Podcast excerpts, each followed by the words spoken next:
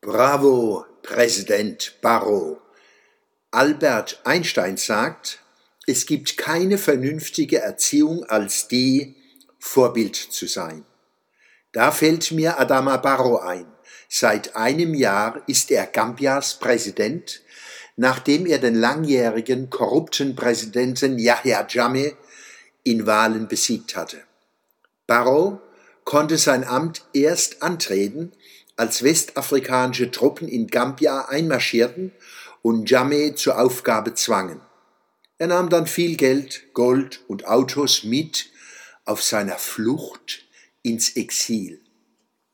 Meine Hoffnung gilt Adama Barrow.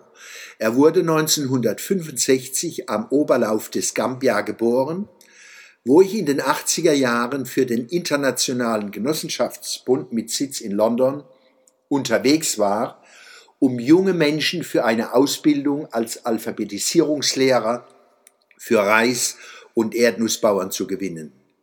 In einem gut ausgestatteten Bildungszentrum mit Internat bildete ich Lehrer aus, produzierte Unterrichtsmaterialien und beriet landwirtschaftliche Genossenschaften in Fragen der Alphabetisierung von Erwachsenen wie ich es schon in Somalia für die dortige Regierung getan hatte.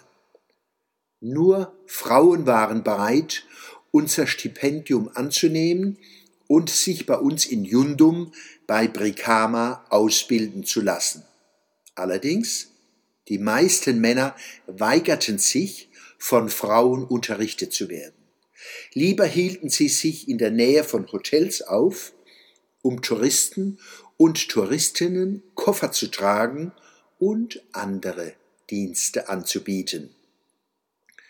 1988 wurde Adama Barrow nach der Ablehnung seines Asylantrages aus Deutschland abgeschoben, für ihn ein Schlüsselerlebnis.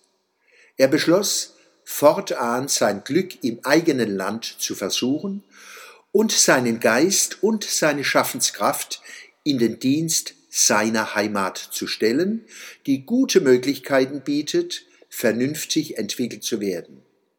Er nennt sich einen bekennenden Workaholic, also einen Arbeitssüchtigen.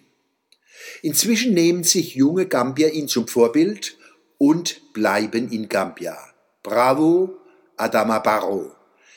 Wenn noch Familienplanung dazukommt, kann Hoffnung wachsen. Nur so geht es. Gambias und ganz Afrikas Probleme werden nicht kleiner, wenn ein Gambier in Käfertal Straßen fegt. Was immer er zu bieten hat, in seiner Heimat wird es viel mehr gebraucht. Nicht zu reden von gambischen Flüchtlingen, die in Mannheim Drogen dealen. Das Ungetane in arabischen und afrikanischen Ländern steht himmelhoch die Umsetzung des dringend zu Tuenden in Bildung und in Arbeitsplätze braucht unternehmerische, genossenschaftliche, gewerkschaftliche und staatliche Initiativen der Menschen vor Ort, es braucht Bürgerinitiativen und Vereine. Wo solche Energien entstehen, können wir Europäer mit Erfahrung, Forschung und Finanzierung helfen. Ich kenne keinen Deutschen, der dazu nicht bereit wäre.